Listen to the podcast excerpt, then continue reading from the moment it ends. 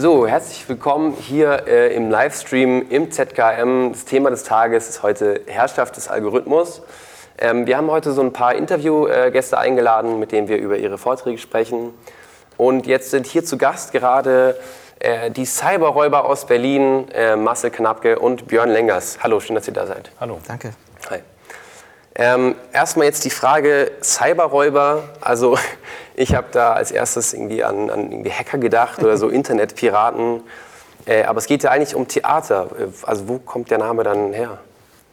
Ähm, ja, also das ist tatsächlich der, der, der, der Name unseres ersten Projekts gewesen. Wir haben, mhm. ähm, als wir uns getroffen haben und über VR, virtuelle Realität und Theater diskutiert haben und dann überlegt, hey, wir müssen eigentlich sowas mal zeigen. Wir brauchen eine Demo. Und, äh, und diese Demo war, äh, naja, da haben wir gesagt, was ist sozusagen Theater im deutschen Sinne, dann kommt man ganz schnell zu Schiller. Und insofern haben wir quasi die Räuber in VR gemacht und der Name des Projekts war Cyberräuber. Da hatten wir noch gar keinen Namen für uns, aber irgendwie ist der hängen geblieben. Der ist ja geblieben, ja. Aber du bist dem Ganzen auch so ein bisschen auf der Spur, weil ähm, es gab mal diesen Claimspruch, man kann ja kein Auto runterladen.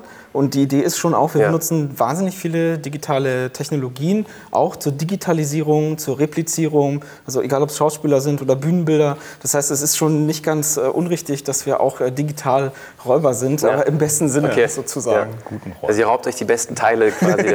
so kann okay, man das cool. sagen, ja. Äh, und also wie kann man sich das jetzt vorstellen, VR-Theater, für jemand, der das, also genau, ihr macht Theater in Virtual Reality ähm, jemand, der das gar nicht jetzt äh, gesehen hat, wie Ehrlich gesagt, aus? am einfachsten kann man sich es vorstellen, indem man sagt, dass es ähm, nicht nur eine Sache gibt, sondern ein ganzes Spektrum.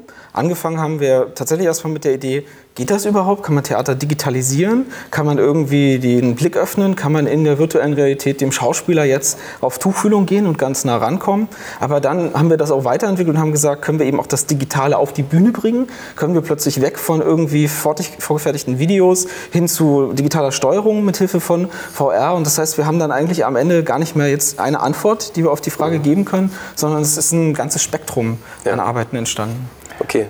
Ja, vielleicht ergänzend, also wir, zum Thema virtuelle Realität, also das Medium, mit dem wir natürlich arbeiten, ähm, irgendwie ist dieser Begriff ein bisschen schwierig inzwischen. Ähm, also wir reden eigentlich viel lieber vom virtuellen Raum mhm.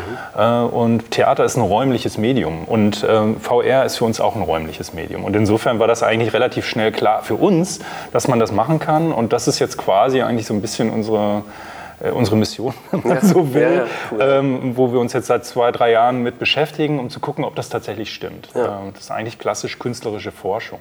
Und diese, diese Räume, über die wir da reden, die sind halt eben nicht nur unbedingt die im Theater, die da möglich sind, sondern wir gehen vor allen Dingen auch in äh, Möglichkeitenräume hinein, die eigentlich unmöglich sind, aber plötzlich mit Hilfe von diesen Technologien sind die erfahrbar und sind mhm. die nachvollziehbarer. Ja, also ihr habt ja auch so ein bisschen diesen äh, Claim, äh, VR braucht Theater, Theater braucht äh, VR. Ähm, es ist ja das Theater schon eine ziemlich äh, klassische Institution quasi. Äh, Gab es da so, so eine Art Backlash also von der Theater-Community, dass sie gesagt haben, so Theater gehört auf die Bühne von dem Publikum? Ja, da, dazu muss man sagen, ähm, der Claimspruch, der befasst sich eigentlich eher mit der Idee, ähm, wir arbeiten halt viel mit Technologie. Technologie arbeitet aber auch sehr oft mit sich selbst. Und wir haben halt festgestellt, Theater ist für uns eigentlich der perfekte Forschungsort, um Technologien zu reflektieren und vice versa. Also man kann Theater durch Technologien auch sehr gut reflektieren, weil das ist einfach ein aktuelles Thema. Also egal, wo wir hinkommen auf der Welt, sehen wir Technologie auf dem Vormarsch und es ist ein ähm, total spannendes, äh, tolles Thema. Und dann das Theater zu nehmen als Maschine sozusagen in sich selbst, wo Menschen im Zentrum stehen und dann mit Technologie Interaktionen und ähm, Experimente zu entwickeln, das ist halt das, worum es da geht. Das soll niemals heißen, dass irgendwie das eine durch das andere ersetzt wird mhm. oder das eine durch das andere geschwächt wird, sondern ganz im Gegenteil. Wir sehen das eigentlich als äh, Synergieeffekte, dass wir zusammenarbeiten. Gegenseitig begünstigt. Aber du hast, du hast, schon recht. Es hat auch lange gedauert, bis am Theater Videoprojektion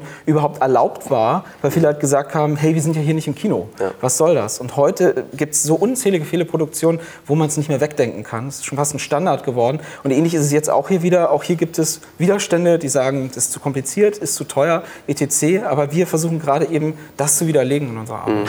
Ja, also gerade so Stichpunkt Kino äh, ist ja ein guter Punkt. Also ich meine, bei VR-Theater fragt man sich auch so, wo fängt da, also wo hört Theater quasi auf und wo fängt so interaktiver Film an? Ich meine, Also die, die Schauspieler werden ja auch gefilmt äh, von euch und ähm, nicht jeder Theaterschauspieler ist ja jetzt äh, gut vor der Kamera vielleicht.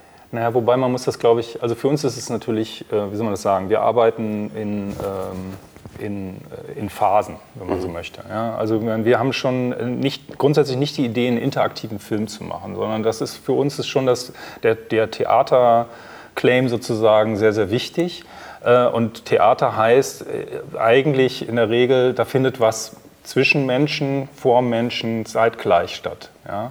Ähm, und ähm, wir bringen eigentlich nur ähm, oder stellen eigentlich nur die Frage nach dem Raum. Ja, wir stellen tatsächlich nur die Frage, muss sozusagen diese Bühne, auf, dem das, auf, die, äh, auf der das stattfindet, äh, muss das tatsächlich ein physischer Ort sein? Heißt, wir sind gemeinsam in diesem Moment, heißt das, wir sitzen jetzt tatsächlich hier gemeinsam ja. auf dieser Bühne? Oder gibt es nicht inzwischen durch Medien eine ganz andere Form der Gemeinsamkeit? Und heißt das nicht auch, dort kann ich dann alles das, was Theater besonders gut kann, auch können? Und das ist so ein Thema, an dem wir sehr äh, intensiv arbeiten. Wir nennen das Cybertheater, aber ähm, das kannst du auch irgendwie anders nennen. Mhm. Ähm, die Frage, kann ich sozusagen auf, auf, auf Plattformen, ähm, wo, ich, wo ich in virtuellen Welten sozusagen unterwegs bin, aber in Avataren oder wie auch immer, kann ich dort Theater spielen oder Oper spielen oder wie auch immer. Mhm. Und vielleicht nochmal, um auf die Frage nach den Schauspielern, wenn die ja. gefilmt werden, mhm. zurückzukommen. Was wir nicht machen, ist, ähm, Filme einfach zu machen, die dann in VR ablaufen, sondern wir benutzen halt immer Software, wir benutzen immer Algorithmen. Es gibt immer ähm, dynamische, in Echtzeit generierte Bilder sozusagen, die auch zum großen Teil gesteuert werden durch den äh, Benutzer. Was bei uns aber nicht heißt, dass man irgendwelche Münzen einsammelt oder irgendwo äh, hinschießt. Wir machen keine Games, mhm. sondern wir machen ähm, Erfahrungen sozusagen oder wir versuchen Erfahrungen und Perspektiven zu vermitteln. Und das hat ganz oft damit zu tun, dass man eigentlich das plötzlich machen kann, was man im Theater bedingt machen kann. Man kann die Perspektive wechseln. Man kann sich eben aussuchen, an was nähert man sich an, von was entfernt man, wodurch allein schon das kann oft stark genug sein und ausreichend. Und das muss vom Design halt auch immer so sein, dass wir ähm, das Spektrum abdecken von, sage ich mal, sehr jungen Menschen, die affin sind, bis hin zu älteren, weil wir auch hier gerade in Karlsruhe die Oper gemacht haben, weil es uns dann einfach sehr freut, wenn 60-, 70-Jährige sich eine VR-Brille aufsetzen und in der Lage sind, mit dem Medium zu interagieren und danach auch ganz stolz zu den Enkeln gehen und sagen, ich habe jetzt eine VR-Oper gesehen. Und das, das ist halt, äh, die Inklusion ist uns wahnsinnig wichtig. Ja, das ist auf jeden Fall sehr cool. Also das heißt, äh, das ist dann auch der Punkt, wo bei euch dann äh, künstliche Intelligenz quasi dort eine Rolle spielt.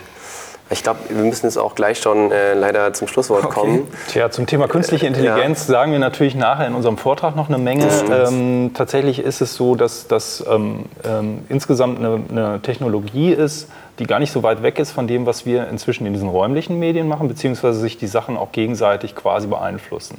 Und ich glaube, das ist das, was uns daran interessiert. Mhm. und halt auch ein theatraler theatrale Forschung sozusagen ähm, für diese Themen oder über diese Themen, aber dann halt auch unter Benutzung der Technologien. Das ist sicherlich ein Punkt, der uns sehr, sehr wichtig ist. Wir möchten nicht nur über Sachen reden, ähm, was häufig passiert, sage ich jetzt mal so, ähm, sondern wir wollen sie auch erlebbar und anwendbar machen. Mhm. Also quasi, ich glaube, ich muss kurz unterbrechen. Ja.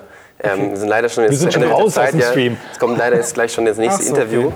Ähm, vielleicht habe ich noch kurz Zeit für die Abschlussfrage, die wir ähm, allen Interviewpartnern stellen. Mhm. Und zwar ähm, haben wir uns überlegt, wo ist so Ihre persönliche Grenze ähm, beim Einsatz von KI? Also es wird ja überall implementiert, aber was wäre so naja, ich glaube, ich glaub, äh, um das überhaupt beantworten zu können, muss man äh, Sachen, muss man an die Grenzen gehen und muss sie auch überschreiten. Und ich ähm, als, als Künstler arbeite ich natürlich auch ganz viel mit Recherche und begebe mich in äh, interessante, sage ich mal, Teile des Internets, die vielleicht nicht jeder kennt. Und da äh, gibt es einfach letztlich und endlich keine Grenzen. Und, ähm, dann, und dann fällt mir halt auch, auch wieder auf, dass wir ähm, erst anfangen, sozusagen diesen Envelope zu pushen und dass man, dass man das jetzt noch nicht mal beantworten kann, weil ich jeden Morgen aufstehe und teilweise fasziniert bin, was plötzlich wieder ähm, Verknüpfungen, wie die hergestellt wurden und wie damit gearbeitet wurde. Und das ist ähm, ein spannendes, aber auch beängstigendes Feld. Deswegen würde ich sagen, ähm, diese Grenze ist definitiv noch nicht gezogen oder vielleicht gar nicht mehr ziehbar und in Bewegung die ganze Zeit. Alles klar, dann äh, vielen Dank euch beiden äh, für das Interview. Sehr gerne. Äh, jetzt geht es hier weiter äh, mit äh, Grete Hoffmann und ähm, ich wünsche euch viel Spaß. Thank you.